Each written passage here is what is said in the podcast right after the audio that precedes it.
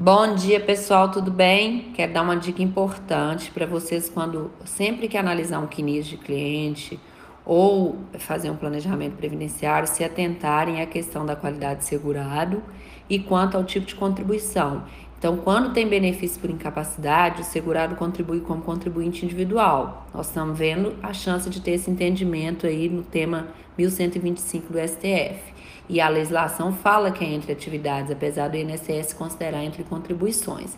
E a TNU também. Mas a gente precisa ficar atento quanto a isso, para que o segurado não perca o tempo de carência, o tempo que ele recebeu o benefício por incapacidade, por conta de uma contribuição como facultativo.